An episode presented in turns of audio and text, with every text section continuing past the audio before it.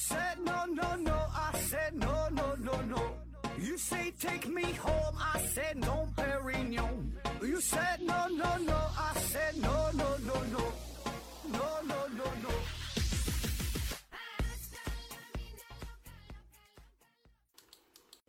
拼命探索不求果，欢迎您收听思考盒子。本节目由喜马拉雅平台独家播出。这一期呢，咱们还是回答一大堆听友的问题啊。The first one，的 Hamburger 提问说：浏览器无痕浏览模式真的是无痕吗？Telegram 上的信息会被泄露吗？呃，手机一些被删除的数据啊，也会被呃用技术手段找回吗？啊，这原因是什么？呃，好像可以把无限的数据上传到云，下次登录就可以看到了。云是什么技术？可以储存无限的数据吗？嗯、关于这个浏览器上是否无痕这个事儿啊，那么 咱们确实在，比如说看一些内容不想被别人发现的时候哈，看一些小电影的时候，浏览一些小图片的时候啊，喜欢呢用呃无痕模式啊，很多浏览器也都配备了这个功能，不管是手机上还是电脑上啊。那么说这个这真的无痕吗？就是一点痕迹没有，谁也发现不了嘛？这显然不是啊，更多的只是一个自欺欺人，就是你用无痕模式，那你自己就看不到这些内容了啊。然后你的朋友啊、亲戚呐、就是别人用你手机的时候也不会发现啊。但是对于公司来说，就是这个浏览器公司，不管你是你是用的什么浏览器啊，你是 QQ 的呀，是三六零的呀，是 IE 的呀，是什么火狐啊，是就随便吧，任何一个浏览器啊，只要这家公司他想恢复的话，自然呢是有办法的啊。比如头一阵儿，谷歌不就爆出一个新闻嘛，就是也是有人用那个无痕浏览模式嘛，然后呢也是被这个谷歌呃收集客户信息，然后呢进行个性化的广告推送，对吧？现在各个公司不都是干这个事儿吗？那按理说你都无痕了，你就应该谁也不知道我看啥了，对吧？但是呢，他就是通过你的浏览记录，然后看着你这个人有什么喜好，完给你推东西。那显然的我就不不留痕不无痕了，我都我都暴露了，我夸夸我就搁这会儿无痕模式浏览辣条呢，看各种各样的辣条，然后你给我推辣条广告，那保证那你就偷窥我了啊！所以这个事儿是就是无痕啊，只是对于你自己来说是无痕啊，并不是公司来说的无痕啊。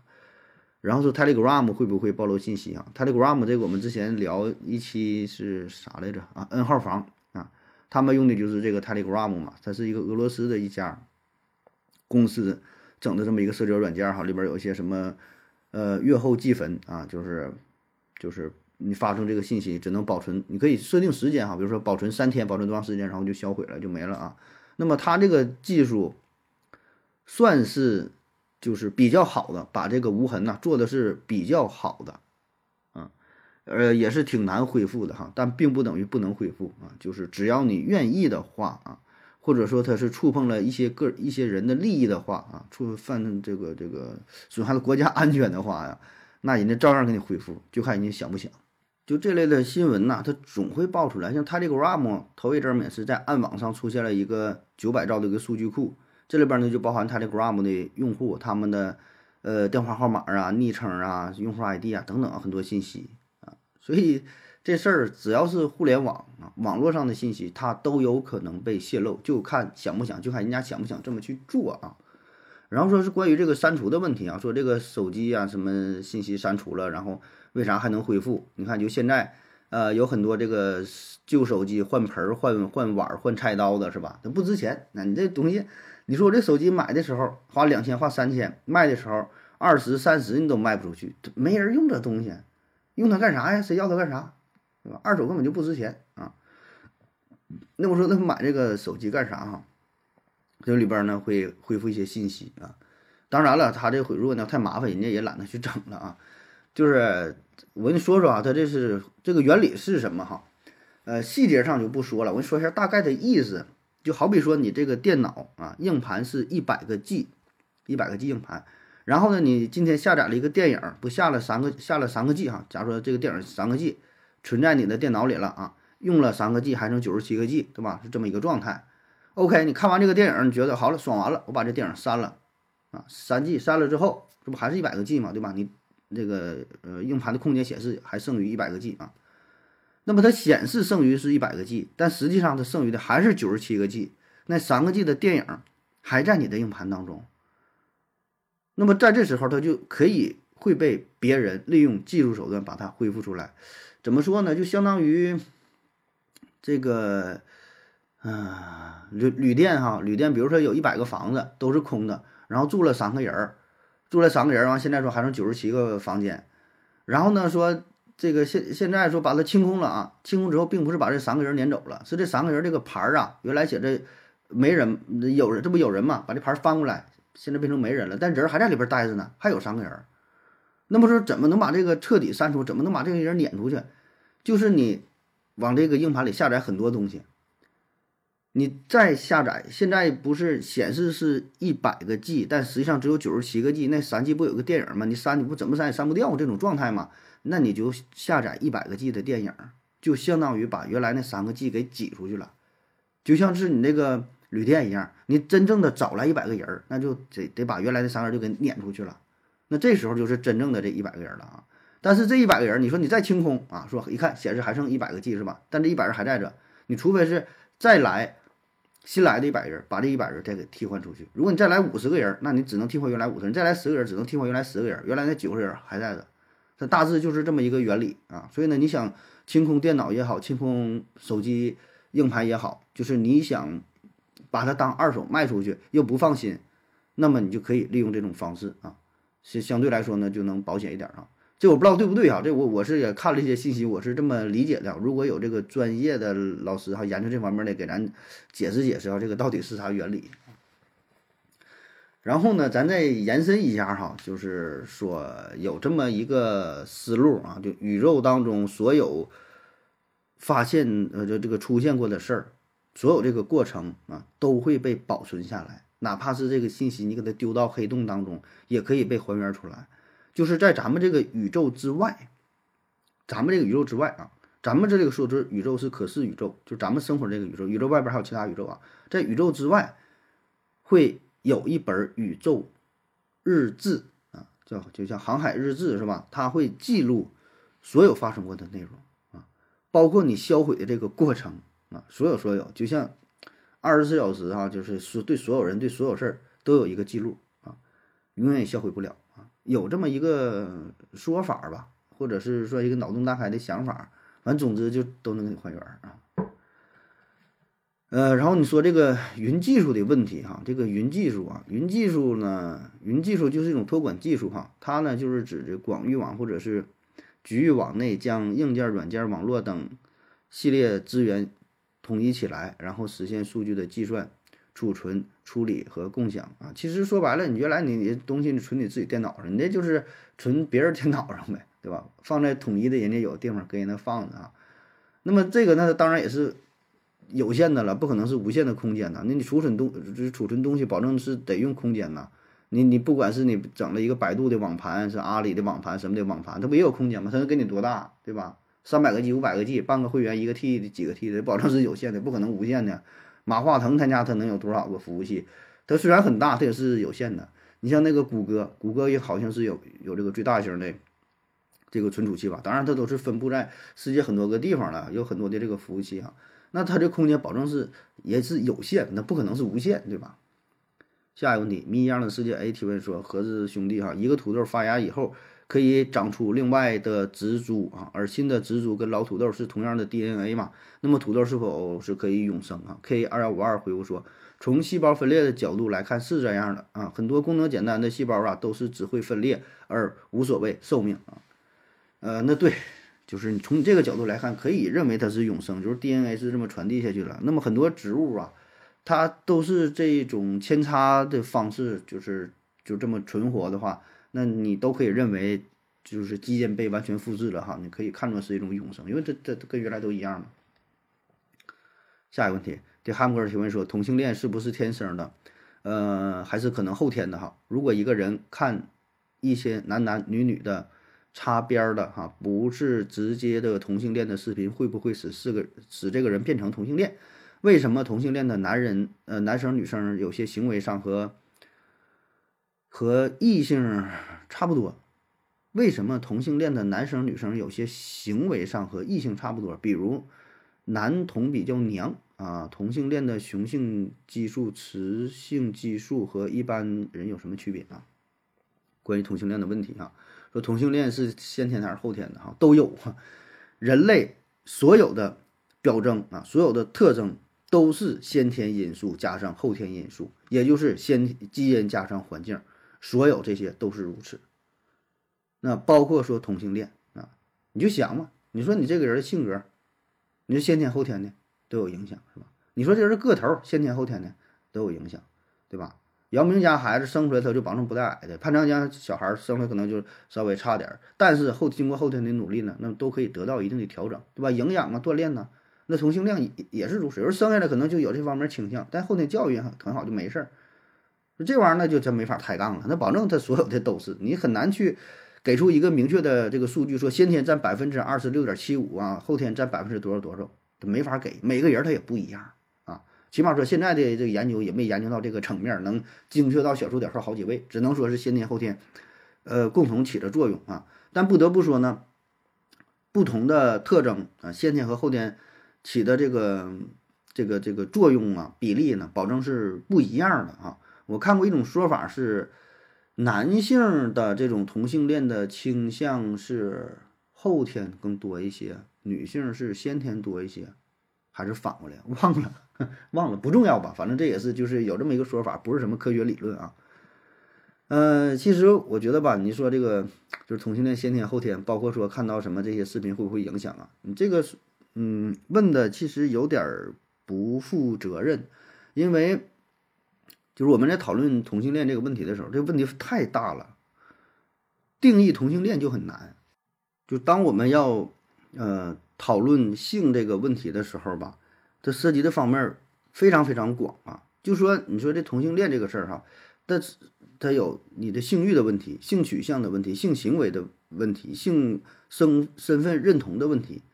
就是说，如果一个人他天生是有这个同性恋的这种欲望，然后呢有同性的性取向，然后他也最终也选择了这个同性的行为，然后他也把自己看作成是一个这个同性恋者。对吧？那这这些哎，他非常一致，那他就是一个不折不扣的同性恋。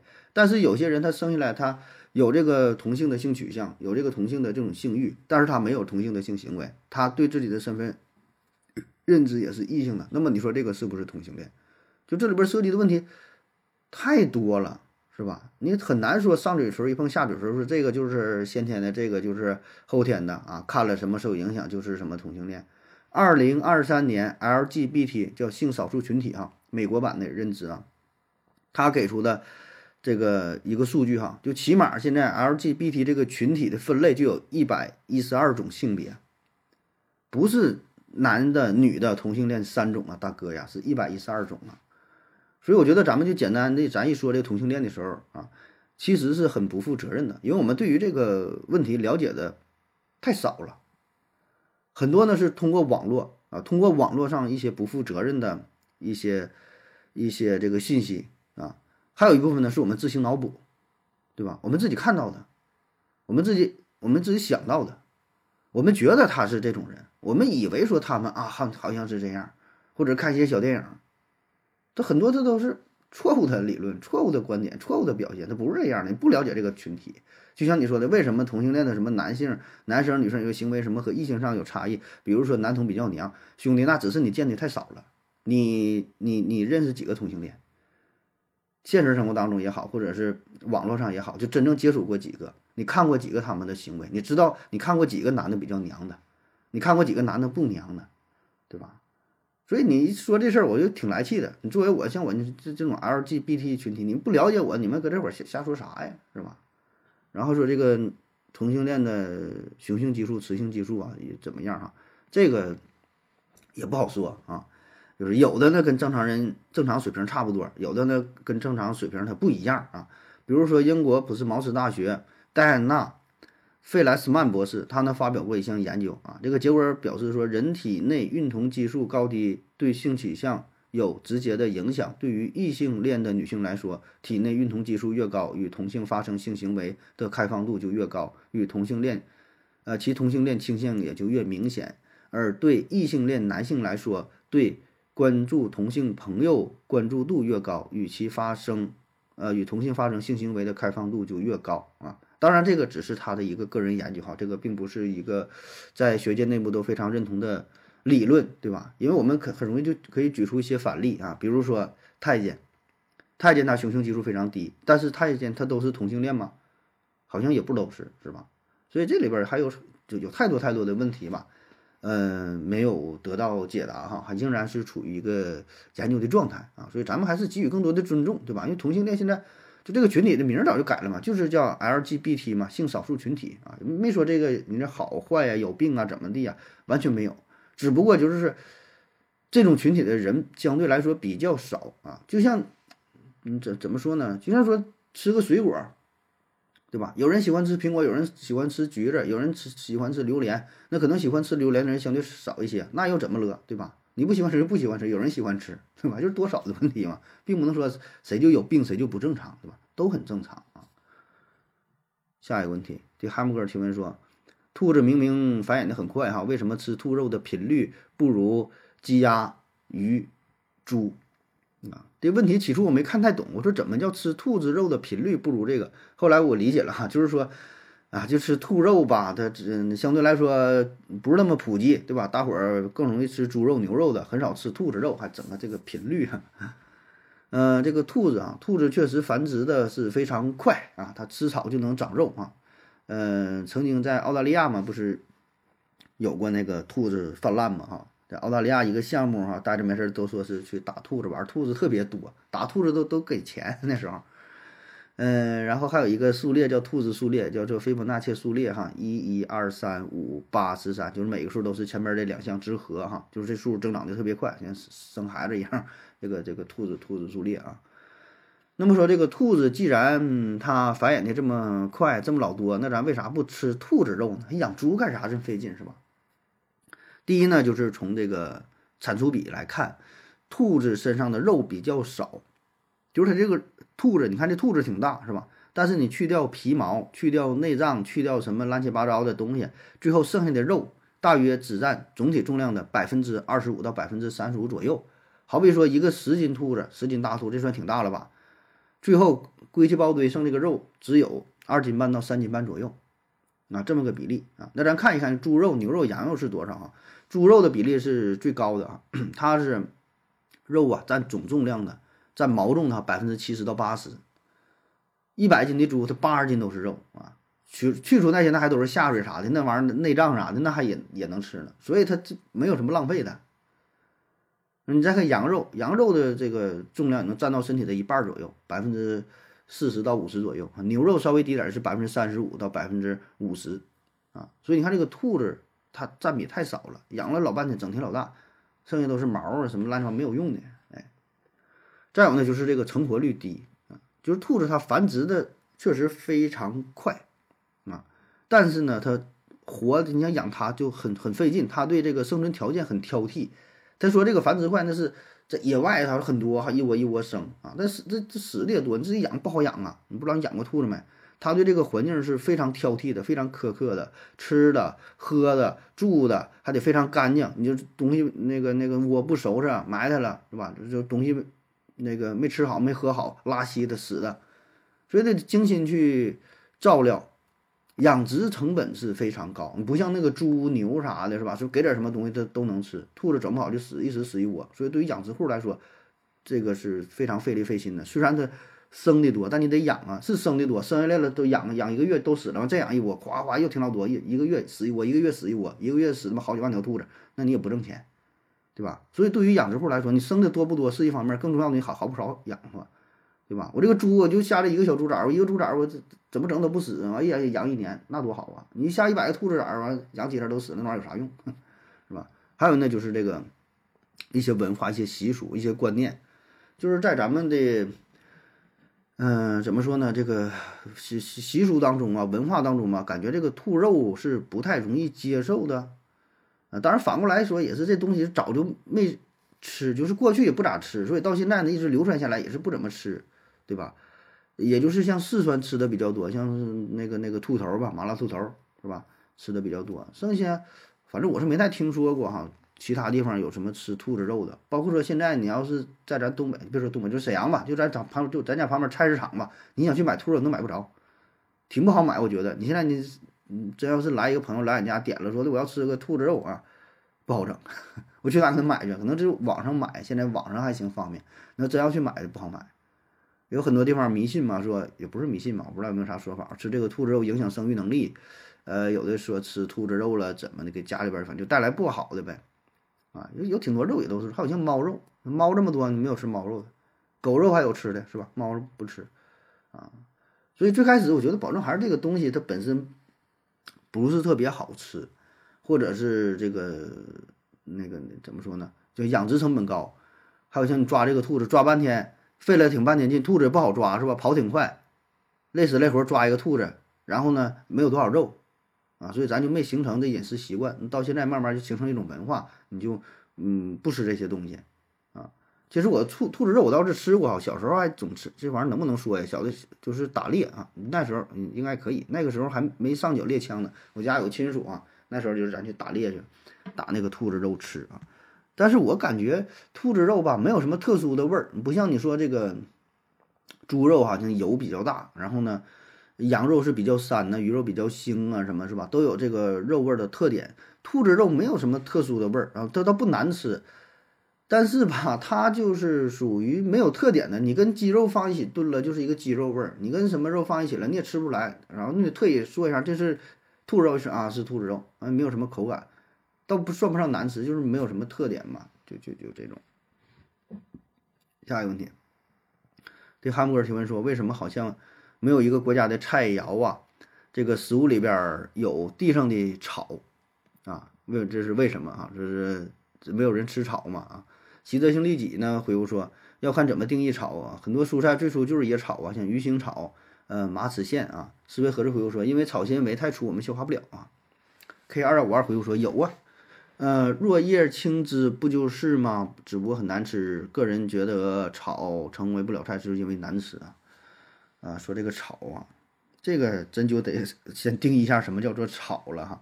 咱们东北啊，到这时候一开春啊，那你就是看那个大妈们，那一人拿个小刀哈，拿个小小小土篮、小塑料袋儿，都去地里边挖那个草吃啊，就是婆婆丁，就是蒲公英嘛，咱管叫婆婆丁。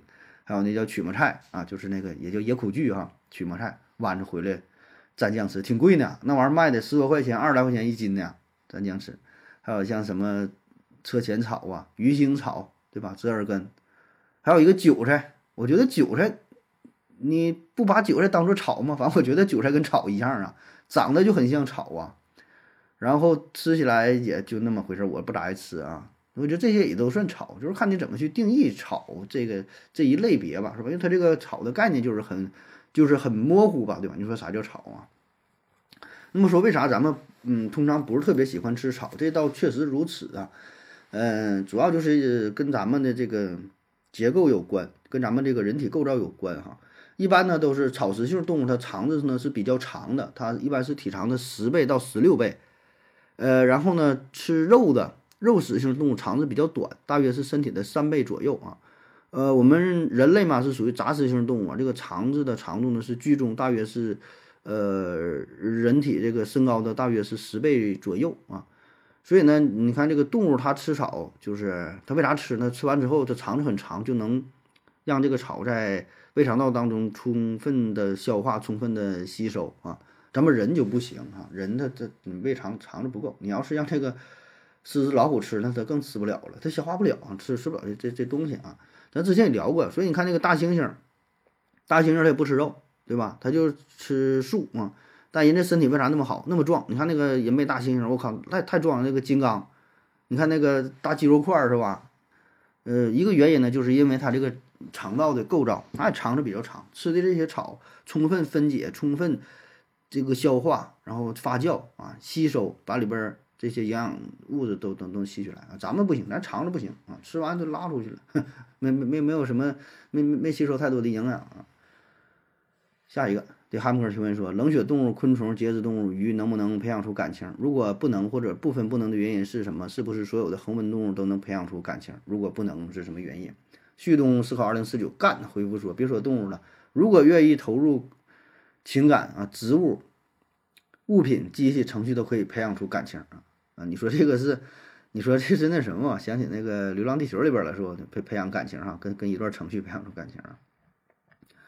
嗯，说这个冷血动物不能培养出感情哈。”我觉得你这是不是有点把这个冷血动物这个词儿有点引申了？冷血动物这是一种比喻哈，不要过度引申呐。冷血动物，嗯，什么叫做冷血动物？动物就分为恒温动物和冷血动物。冷血动物呢也叫做变温动物哈，那就是，嗯，除了哺乳动物和鸟嘛，都是冷血动物啊。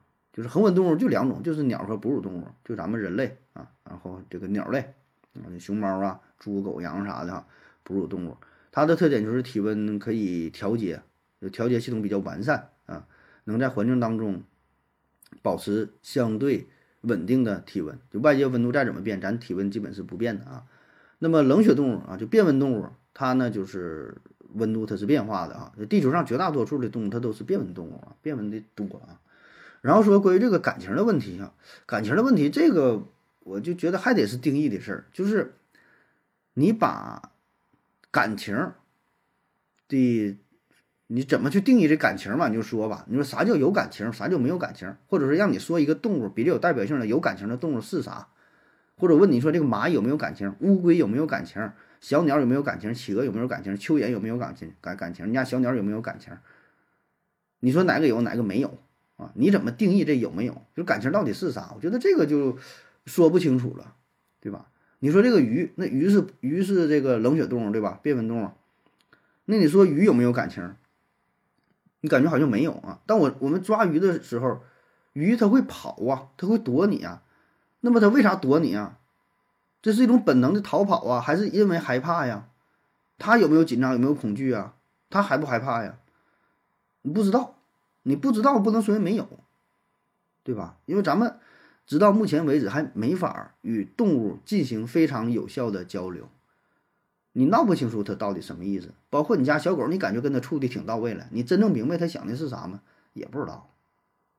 那么最近呢，这几十年吧，就是有一些实验呢，就研究，嗯，确实哺乳动物，就是感觉它比较高级嘛，它呢有一些情绪啊，起码有四种情绪，一个是愤怒、恐惧、悲伤、厌恶，这四种情绪呢，相对来说是比较基础的情绪，啊，你就像小孩也会有这种情绪，对吧？刚出生的婴儿他也有这种情绪。想吃什么东西没吃着了，愤怒，是吧？他会嗷嗷喊，然后哭，恐惧，对吧？爸爸妈妈不在身边的恐惧，然后悲伤，悲伤还差点，悲伤可能是慢慢培养出来的。厌恶，厌恶也会有，对吧？什么东西不爱吃了，抵触，厌恶。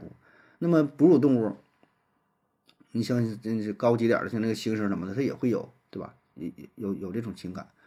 那么类似于像嗯这种失望啊、骄傲啊。这种孤独啊，那么这种感情呢，可能就少一些啊。这种感情是需要后天习得的，就慢慢，你看咱们人类也是，小小孩小时候没有，慢慢成长之后了，会有这些情感，对吧？再往后还有什么自尊心呐、虚荣心呐，是吧？这些都是复杂的情感了。那么作为动物来说呢，我觉得就就没有了啊。当然啊，那么就是由此说来，就是这个这个哺乳动物才有这些情感嘛？冷血动物真的就没有嘛？我觉得。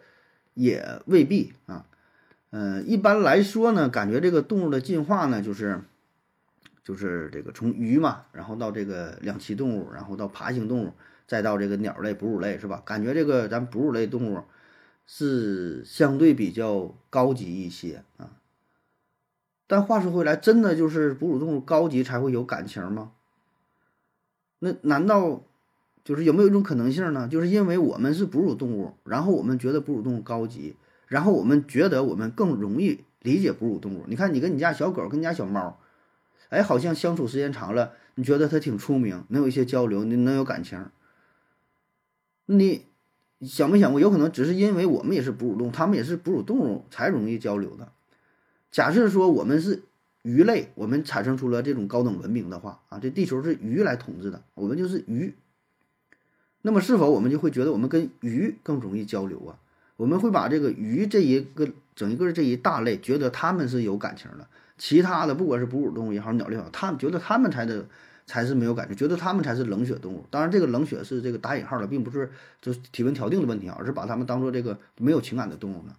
啊，这不知道啊，这就是一个开放性的想法，因为这个他没法去做实验呢，对吧？你你没法去验证说动物到底有没有感情啊，很难去，就是你大伙儿随随便瞎逼想嘛。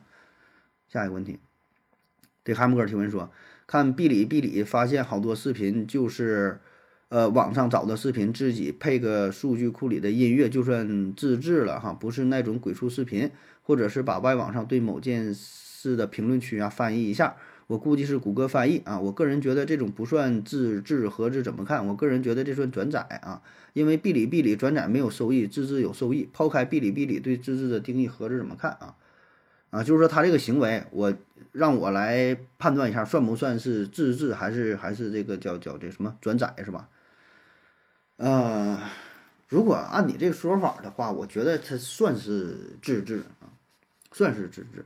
怎么判断自制和转载？我的标准就是，他有没有他的劳动的成果，或者这么说，就是如果说没有他的加工的话，世界上有没有这个产品，有没有这个东西？虽然他是用。电脑把外文的一段话翻译成了汉语，然后展现出来，那我觉得这也是他的工作，就是他在这里边起到了一定的作用，有他的操作，才有了这个翻译过来的这个东西，对吧？那如果没有这个操作，地球上是没没有的，人家都是英文版的，你只做出一个汉这个这个这个汉语版的东西，我觉得那就是就是自制啊。那就是他这里边也付出辛苦、付出劳动了，我觉得那就算自制啊，而不是直接把人原版的拿来就用。原来英文的你又拿出来英文的放在这网站上，那我觉得，那你这个就算是转载，就是盗用了，跟原来东西一模一样，对吧？我这东西跟原来不一样，我觉得那就算自制啊。你有新的，那那就 OK。你别管是怎么怎么地的翻译也好，我用什么机器翻译的，我我是怎么翻译的，是吧？而且话说回来，真要较上真，这要较上真了，你怎么觉得我是用谷歌翻译的？我觉得我就是我自己翻译的，我就过了英语四级，我自己查词典，我怎么我自己翻译的？你咋证明我我是用谷歌了？我只是恰好我翻译的跟谷歌一样，那又怎么了？对吧？你不能否认说一个翻译翻译家抹杀他的价值吧？那那么多翻译的大师，你外文的翻译，那个像那个。钱钟书他老婆是谁来着？就他不就是翻译嘛？有很多那种翻翻译大家，那咋的？那人家那翻译就算转载，那就不算自制了，对吧？那你可能说，那他是自己翻译的，跟机器不一样，是吧？所以这话又说出来了嘛，就还是那句话，你怎么证明是机器翻译的呀？对吧？就算是机器翻译，不得用这个机器，不得有人操控这个机器？是机器自己翻译的吗？机器它自己能能做到吗？啊，当然你说人工智能，那那那也许能，对吧？那这那那么抬起杠较起真儿，这这就没法说了。反正我觉得就算啊。下一个问题，对哈姆哥提问说：“呃，假如啊假酒假酒，比如说茅台，如果喝了会有什么危害啊？网上查了，茅台的毛利润呢百分之九十，也就是成本呢一百多啊。如果说工艺和真茅台一样，你会不会喝？愿不愿意买呀？啊，假酒的问题啊。第一个说这个喝假酒有什么危害哈？那嗯，这个就还是定义哈。你说假酒指的是什么样的假酒？我觉得假酒起码是两种，一种是。用了一些什么非法的手段啊？用这个工业酒精，用这个甲醇勾兑出来的酒，然后说它是好酒，让你去喝。那喝了之后，那必然会有很大的危害，轻则是眼睛干瞎了，重的则能喝死，这叫假酒。那么另外一种东西，就这个东西是好东西，但是它不是正规的渠道。咱举个例子啊，比如说，比如说有一种酒啊，咱不说不说茅台，不拿人家这个举例不好，说我。呃，做了一个酒叫思考盒子酒，我这酒一年就生产一百瓶，那就卖一百瓶限量。然后说这一百瓶卖完不卖了嘛？但有人就想喝怎么办？哎，那有人就用非法的渠道获取了我这个酒的配方、制作方法，做出来一模一样，喝起来一模一样，原料什么用的都是一样的。那这个是不是假酒？它保证是假酒，对吧？因为我这就卖一百瓶，每个都有唯一的标签了。你再整，那就不是了，不是我这四好喝酒，但喝起来一样。那你说这个喝了有什么危害？我觉得没有什么危害，是吧？那么，那么这种酒，你问我愿不愿意喝？我当然愿意喝呀，比比正经还便宜。像你说的成本还很低，还便宜，那就喝呗。那有啥不愿意喝呀，是吧？所以这个东西吧，我觉得一个是分人，一个是分分那个分产品啊。就是分人的话，对于我这种穷逼来说，保证是越便宜越好，对吧？甚至说质量稍微差点也行。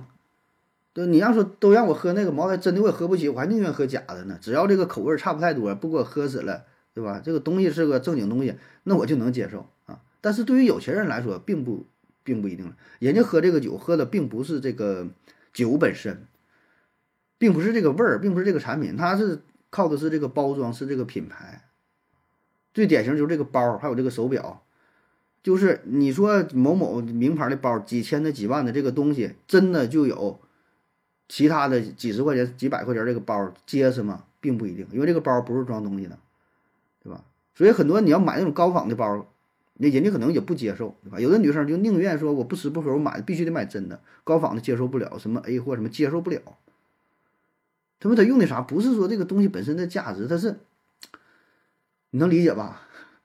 所以这时候他就接受不了这个假的东西，必须得用真的。特别是包这个事儿，表这个事儿，必须得是真的，明白吗？啊！但是如果酒吃的东西，我觉得还好，特别是自己吃，别人也不知道，吃了就吃了，只要这东西是东西也吃不死，挺好吃的就吃呗。下一个问题说，食品的卡路里是怎么计算的？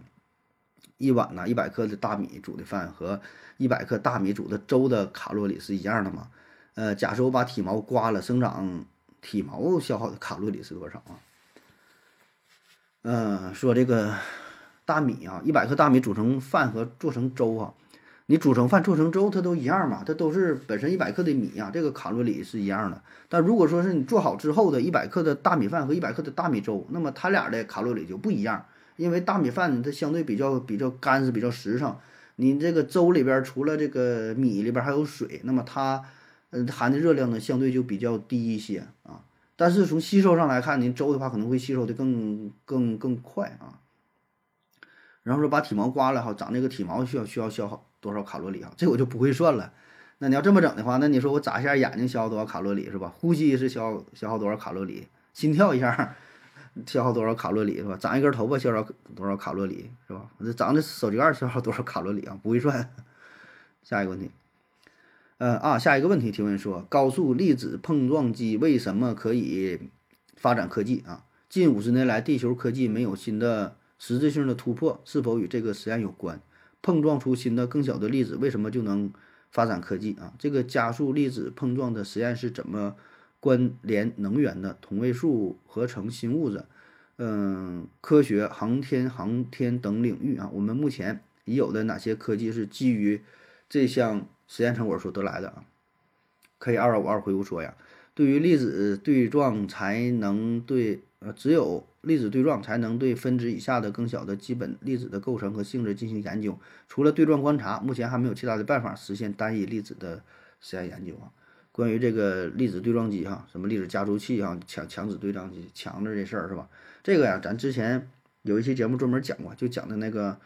嗯，欧洲叫啥来？欧核中心，欧洲核子中心那个，那那那个讲，你可以再听一下啊。我就简单的回答一下，说说你这个问题啊。首先啊，就是为什么要研究呃粒子粒子对撞机啊，粒子加速器啊，什么什么对撞的这个这方面的事儿，就是我们回顾一下人类的历史啊。我们人类的历史这个科学史，我觉得主要就是干了两个事儿，一个呢就是向着更遥远的太空呢去探索，对吧？从最开始保证是。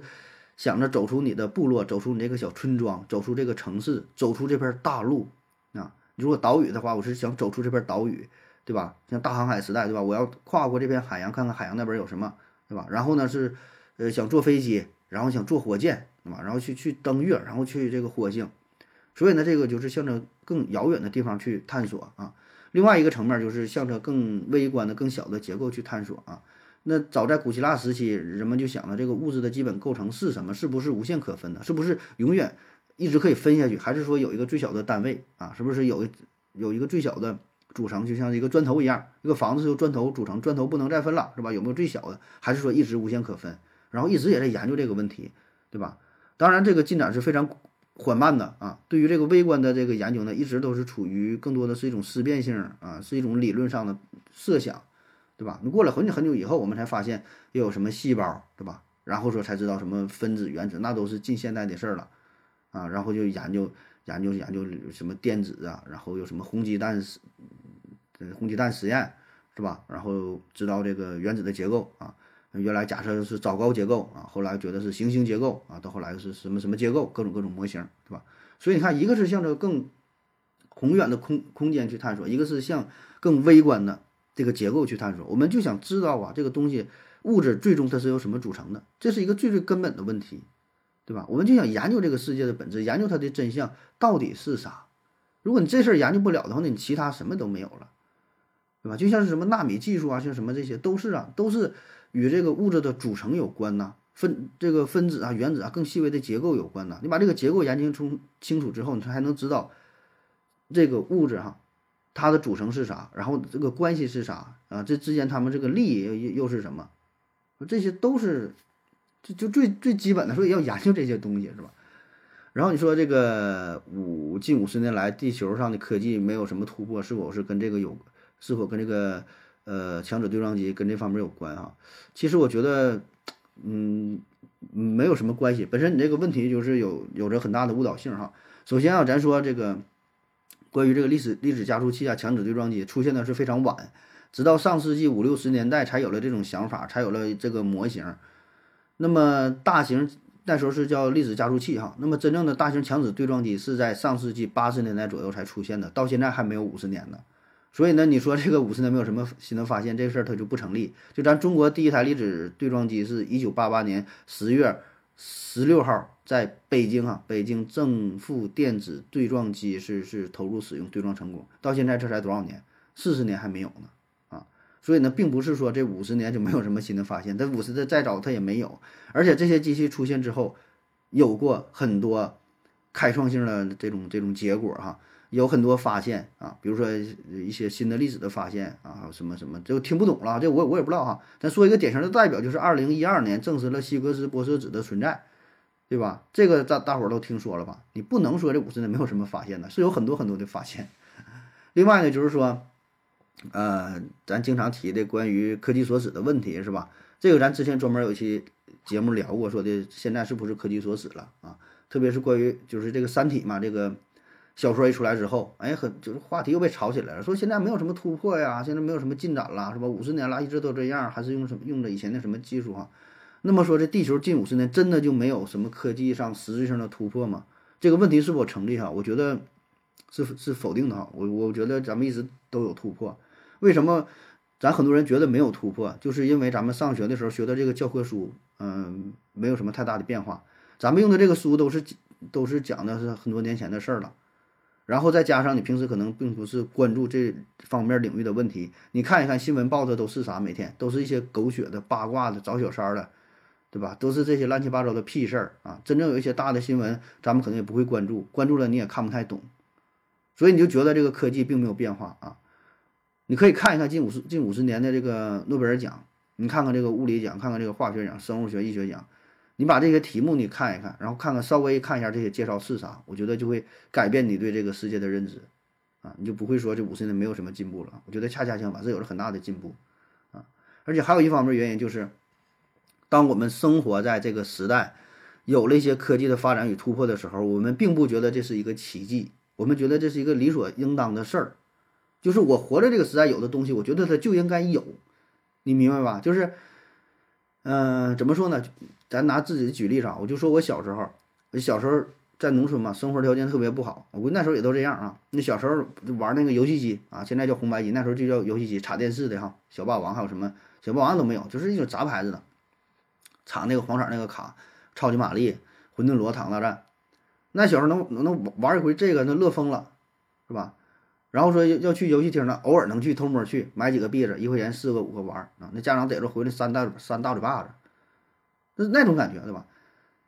但是你看现在的小孩呢，出生了就有什么 Xbox，对吧？出生了之后，家长带着小孩去游戏厅玩啊，买币子都是一扫码，夸夸三百五百的买。然后呢，你说咱这孩子现在出生之后，他就觉得手机支付是很正常的啊，出门不不用带钱，就是扫码啊，对吧？这叫啥？机超物六，都很正常的事儿。所以。就是他经历这些事儿，不会觉得这些是一个奇迹啊。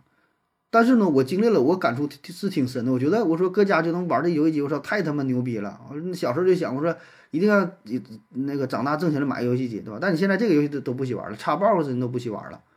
我觉得这个是在进步啊，那比较啊，那跟过去去比呀。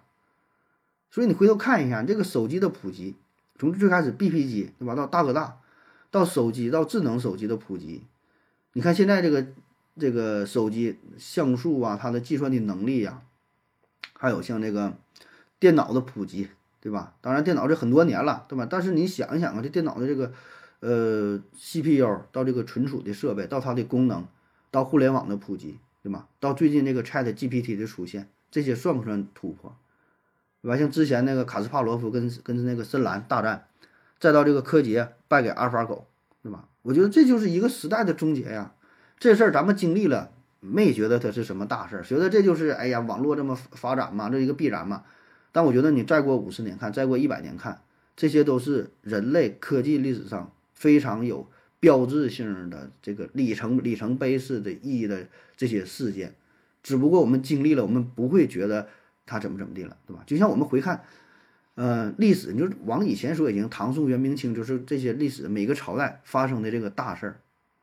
咱回看，我靠，当时这这这都天大的事儿啊！就是整个给这个社会带来很大的动荡，如何如何啊？但你经历的时候吧，你不会有这种感觉啊！你在其中时候，你可能并不知道，你看的也不是特别清楚，你也没法进行一个纵向的对比，因为你也不知道以后再会发展成什么样。也许我们现在就处于一个时代的巅峰啊！当然这些都不知道啊。这这些内容哈，你详细的你可以听一听我之前讲那些嘛，就是我们是否被科技所死啊。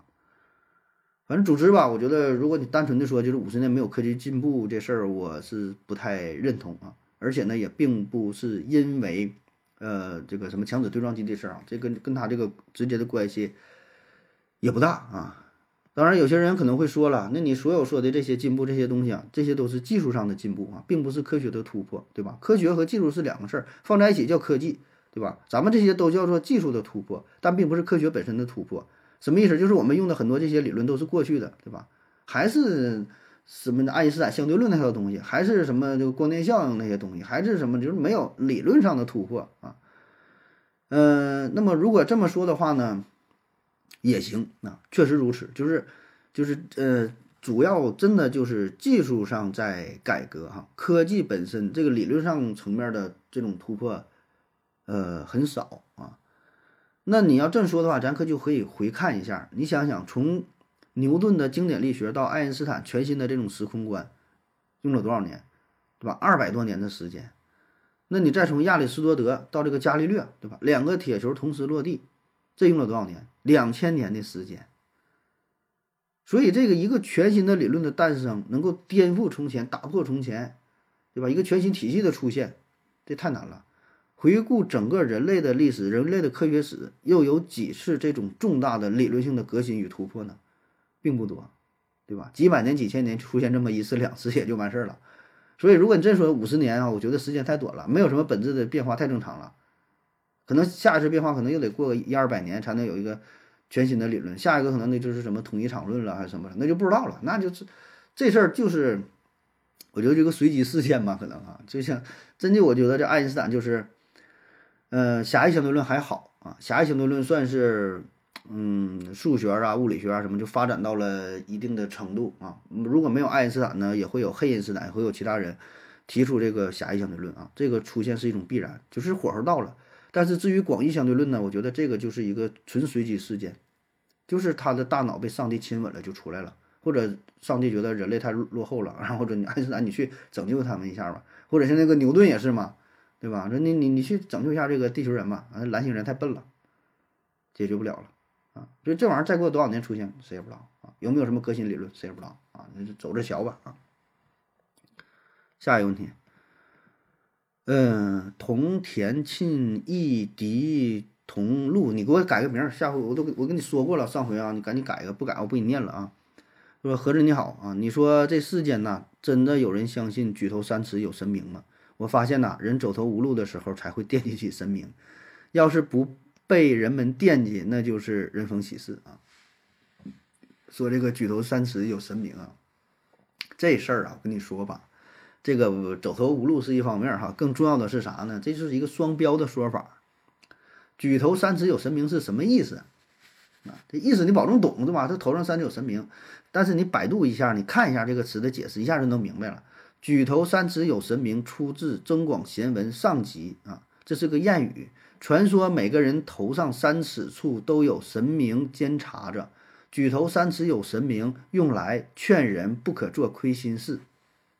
听懂了吧？重点是啥？劝人不可做亏心事，不是告诉自己不可以做亏心事啊。所以你自己做亏心事的时候，你不会想到举头三尺有神明，而是看别人要做错事、要犯错误，或者是别人要干啥的时候，你告诉他不能这么去做呀。举头三尺有神明，上面有神灵看着你呢，这都是劝人用的，对自己来说无所谓啊。所以呢，你就明白了，这是明显是一个双标的说法。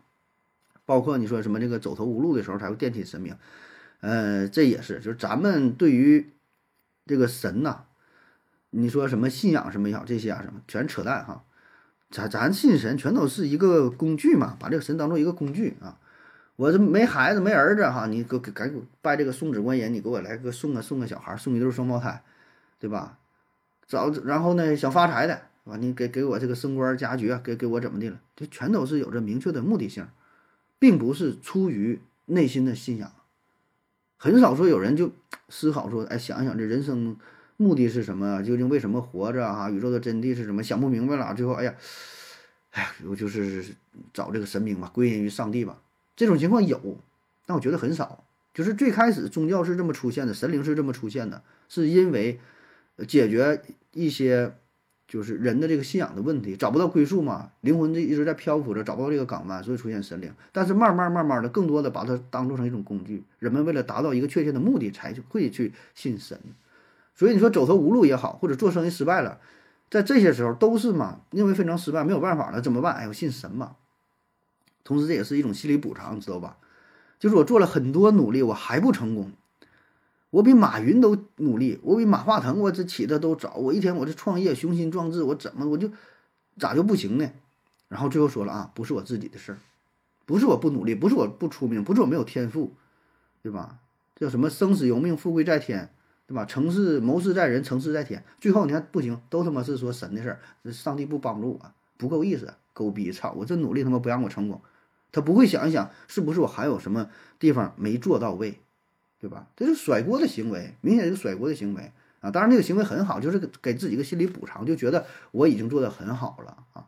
要不然他内心呢还会很挣扎，他说我到底是怎么了？他就想不明白，那这再整不好，他就得自杀了。所以甩锅之后都觉得很轻松啊！我这是我的命啊，对吧？命运嘛，是吧？我说命运呐啊，这不能怨我了。那他就觉他就会觉得很坦然，是吧？哎，也挺好，就这样你才能活下去，要不然咋整啊？要不然全都他妈自杀，人死了啊！下一个。这哈姆尔提问说：“为什么酸是味觉？酸不是有腐蚀性吗？应该和辣一样啊，算痛觉啊。”说这个酸啊，说是咱都说这个五味嘛，是酸甜苦辣咸是什么的，是吧？然后都都现在都知道说这个辣呀不是味觉啊，说辣呀是一种痛觉啊，让你有点有点这个刺激疼痛啊，疼疼痛，然后呃又释放什么一些激素一些补偿，让你感到很快乐啊，愿意吃辣啊。然后说这个酸哈，酸有腐蚀性啊，你 P P A 你吃啥了？pH 一点零还有这么酸啊？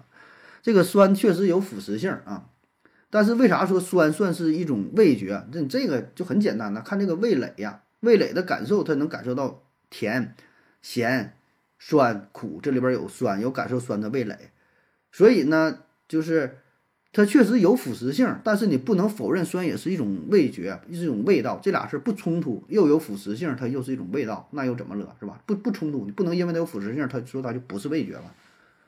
下一个问题。这哈姆哥提问说：“职业有没有高低贵贱？如果没有，为什么风流方面的从事者得不到尊重啊？”小熊猫娘回复说：“这位博导说的太有道理了。所谓笑贫不笑娼，某个演艺职业的从业人员节操还不如特殊行业的呢。还有人家一部片子片酬几千万，小学文化水平也被老师老师的叫着啊。”下一个问题回复说：“你好，我正是清华大学社会学博导，职业没有高低贵贱之分，但职位有。你说，哎啊，这老说反了，应该先先读这个啊。”呃，他说，但是职位有你所说的特殊行业从业者不受人尊重，但这些人的领导白金汉的经理就会受到人的尊重，就好像你受到，你多受人就好像你多受人尊重一样，你可能只是你们公司的一个小职员，在里在外也不见得多受人尊重，但你们公司、你们部门的领导都是你的同行，他们一定受人尊重。老话题啊，关于这个职业啊，有没有高低贵贱之分啊？为什么从事一些特殊行业的人哈得不到应有的尊重啊？这事儿吧，我觉得应该这么来看，就是你得加上一个时间的维度来讨论啊，就是过去和现在啊。那么放在过去的话呢，咱们对于人群呐，对于这个职业岗位，那确实是有划分的。最早从商周时期，咱们就有士农工商啊，对吧？有这个不同的分类，一直延续了上千年。后来是越来越细化嘛，对吧？咱分为叫九流嘛。啊，这个说法也是不一样，但是总之它是有这个高低之分的，对吧？然后九流不够了，又分呃上九流、中九流、下九流，啊，这说法很多哈，就很多很多版本啊。咱就是举几个例子，比如说上九流的那是啥？帝王、圣贤、文人、武士，对吧？贤者，对吧？这叫上上九流。中九流有啥？举子、医生、相命、相命啊，丹青、书生，呃，琴棋啊。下九流有啥？师爷、衙役、媒婆、走卒。娼妓啊，这些叫下九流，啊，所以你看，那在过去，那就是有高低之分呐。那娼妓就是被划在下九流的呀，那就是比较比较低的职位啊，叫走卒，对吧？媒婆，这都是乞丐，这都是比较比较低的呀。你跟人家医生，跟人家这个帝王，跟人家文人武士，那就没法比呀，对吧？这就是就确实如此啊。谁说没有高低贵贱之分？那就有啊，啊，这是在过去啊。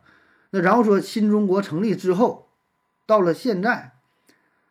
娼妓这个行业这就已经没有了。你敢说中国有娼妓这个行业吗？这是一个职业吗？不是啊。你去哪招聘网有招聘娼妓的吗？没有啊。这 HR 面试啊，招聘娼妓来你简历看。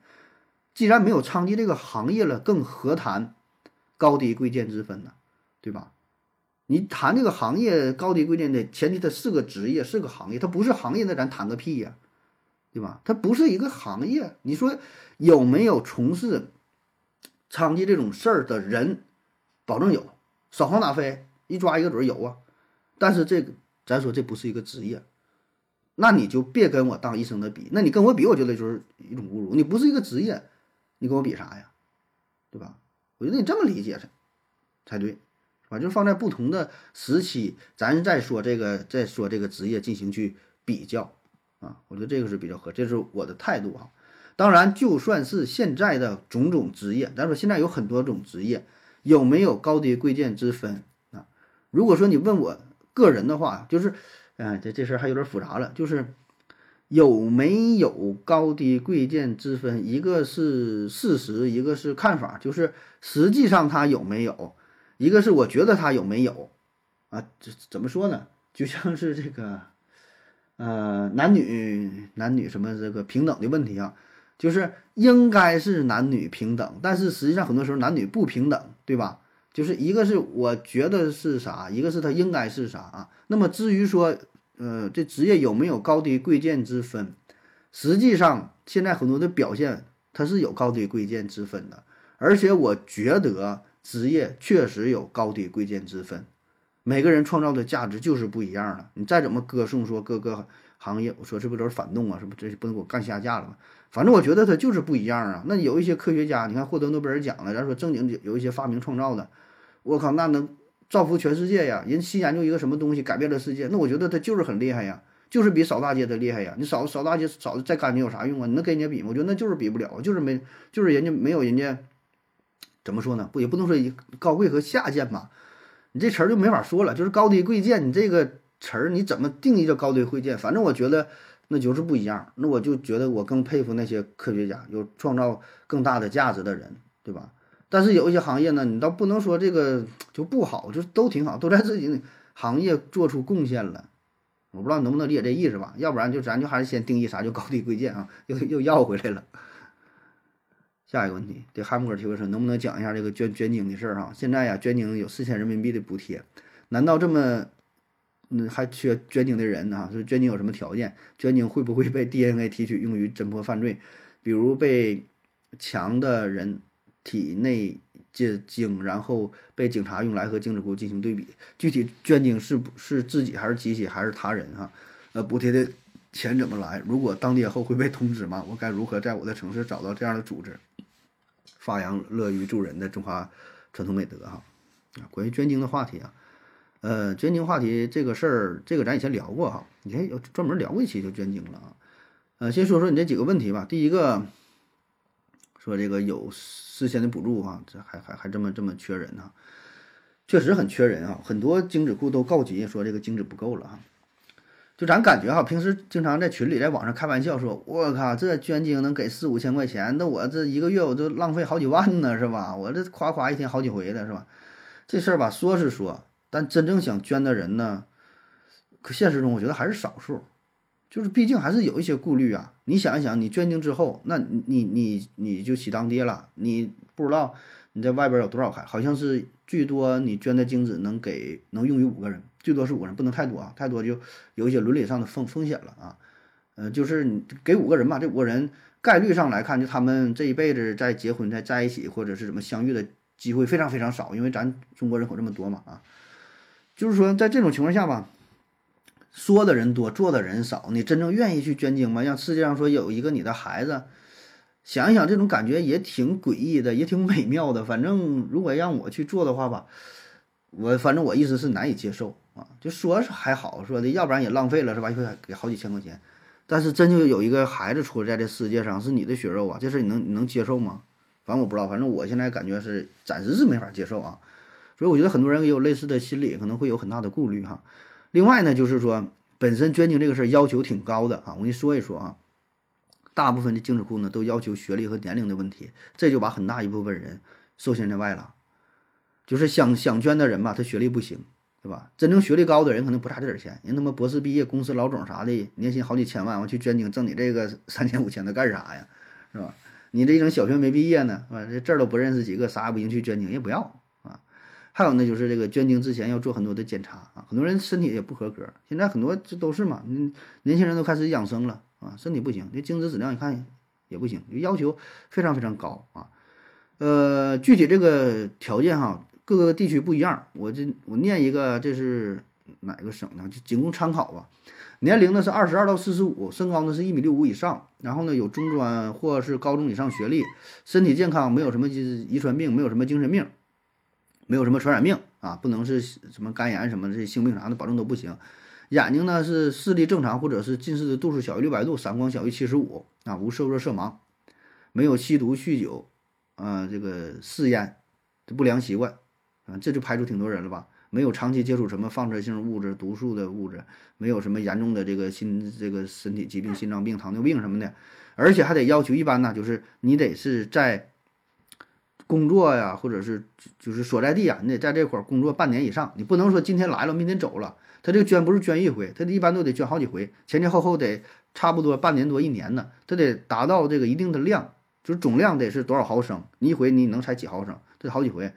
最主要的就是这个精液质量的这个标准非常高，里边有液化的时间、精子的密度、精子的存活率、畸形率等等等等，就是很多哈。最后一检测出来，合格率可能也就百分之二十三十，非常非常低。就是你前面身体检查合格了，但是最终你这个精子结果是不合格了啊，所以这也不好使，所以他才会告你。不是说你到哪谁到那门撸一管子完事都能用，它没那么简单，要求很高的啊。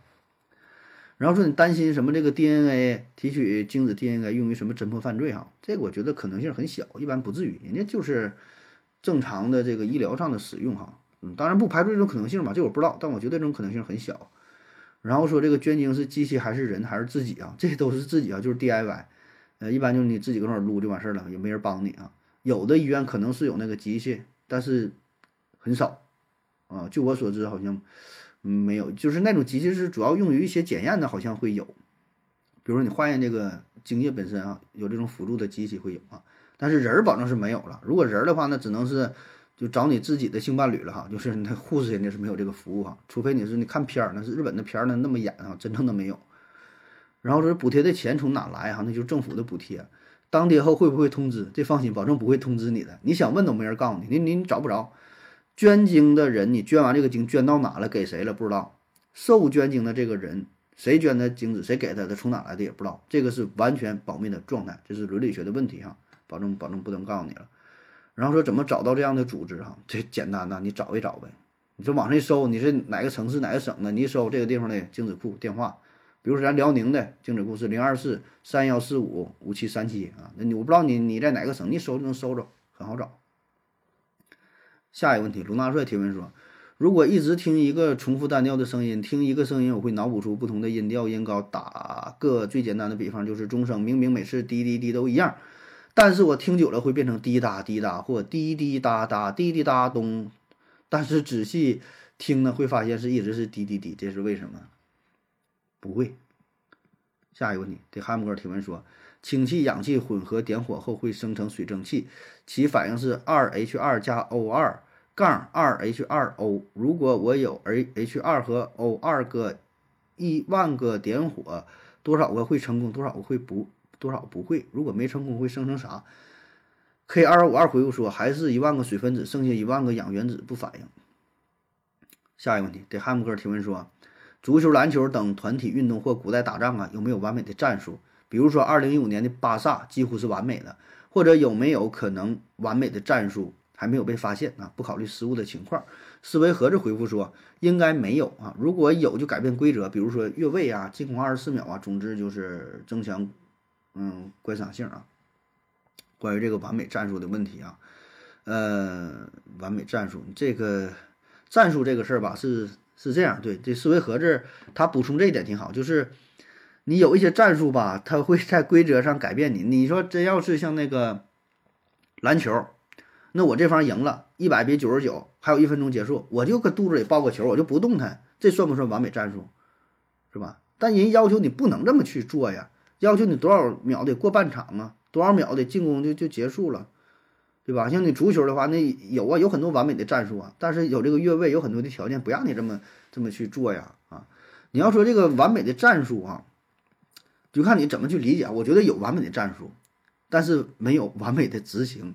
就是我这个战术是没有任何问题的，很好的战术，但你最后能不能落实，能执行出多少？百分之八十都执行不到。绝大多数比赛，你看看那个教练为什么破口大骂，叮咣叮咣就就很生气的样子，是吧？确实很生气，为啥？他做不到。就像训练小告诉小孩儿的，我告诉你这会儿走道别往水里踩，别往水里踩，躲着点井盖边踩，他不听你的，他做不到。球员在场上是他多他妈累啊！我靠，上半场头十分钟踢着还行，踢踢最后九十分钟，最后十分钟的时候，他跑不动了。是这战术我知道，我应该跑过去，然后这个中锋怎么抢这个球啊？然后怎么配合，怎么整？是他不做不到吗？那你这这根本不是战术问题，很多就是执行力的问题。你说那个一五年那个巴萨是吧？前面有这个内马尔，嗯，苏亚雷斯加上那个梅西是吧？MSN 中中场呢有那拉基蒂奇，有那伊涅那个伊涅斯塔。后边呢有阿尔维斯，有这个皮克，对吧？有马斯切拉诺等等。那你说这帮人他们是是这是战术好吗？啊，是一方面，战术是很好，但我觉得更重要的是这帮人本身他的这个技术、他的水平、他的素养，他把这个战术的执行力，把？执行到位了，人家教练让你干干啥，你就能把这个做到就完事儿了。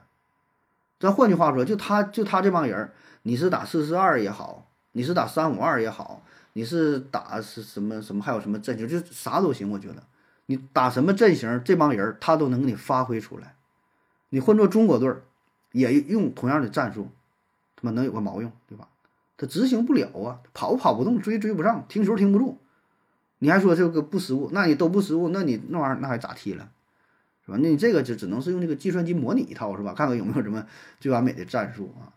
所以你看，咱们中国古代有《孙子兵法》，有三十六计，有等等，有很多很多种战术，都没有唯一一个战术说就是管用的，对吧？所有这些战术，它也得是随机应变，结合不同的场景使用不同的战术，对吧？结合自身的特点，结合对方的特点。咱说篮球比赛，你说你这队都是大高个，你怎么打？五个人平均身高两米三，你说你怎么打？你这队就一个身高两米一的，剩下全全一米七五，那也能打。对吧？咱是玩控球啊，玩怎么地呀？就是各有各的战术。你说哪个是最完美的战术？你不得结合自身特点吗？打仗也是啊，打仗为什么那时候打游击战？为什么什么打什么？你不得你看看你有多少大炮，你有你有多少这个火力呀？说啥叫最完美战术？最完美战术，那一人扛个原子弹的去打，那最完美战术，对吧？那足球也简单，足球的战术就是我们得到球，一个大脚把这球踢到对方门里边，你没踢进，那就是你失误。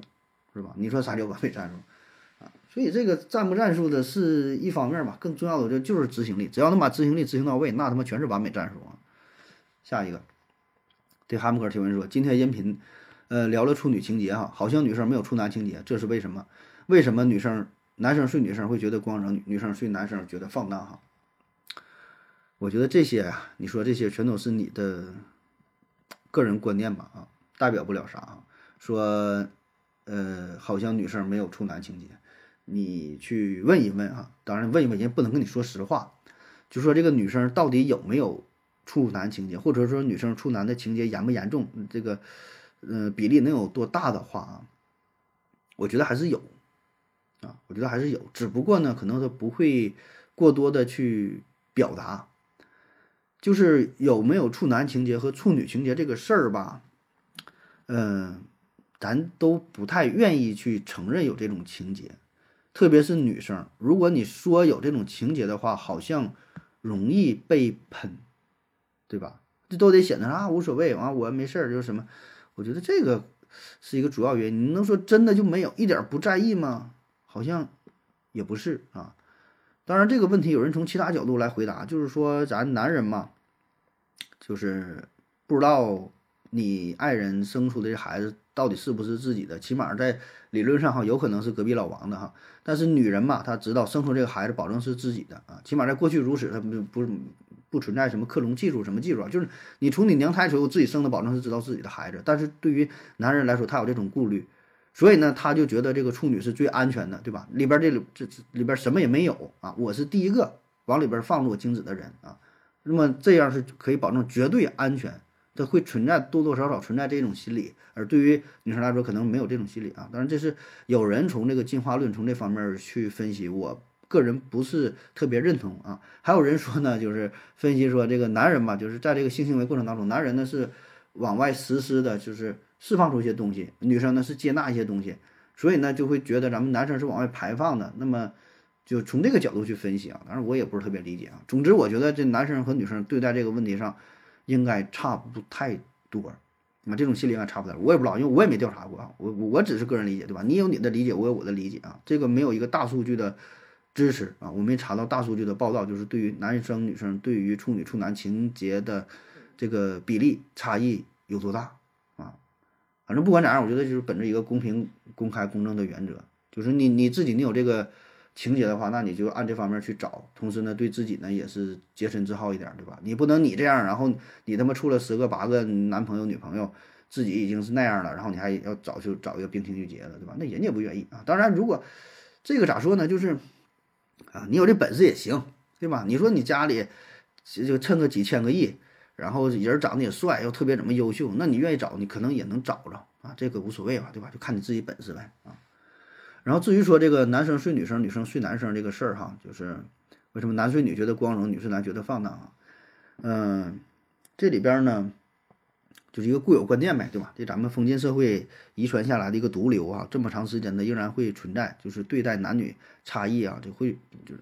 这个观点存在很大的差异，包括说像强奸罪，那以前那都是男的强奸女的算强奸罪，女的整男的不算强奸，是吧？但现在呢，他改了，不管是男对男、男对女、女对男、女对女，但凡是违背了这人的意志，你强强制跟他发生性行为，那都算强奸。所以这个也是在进步嘛，就是我们观念也在改啊。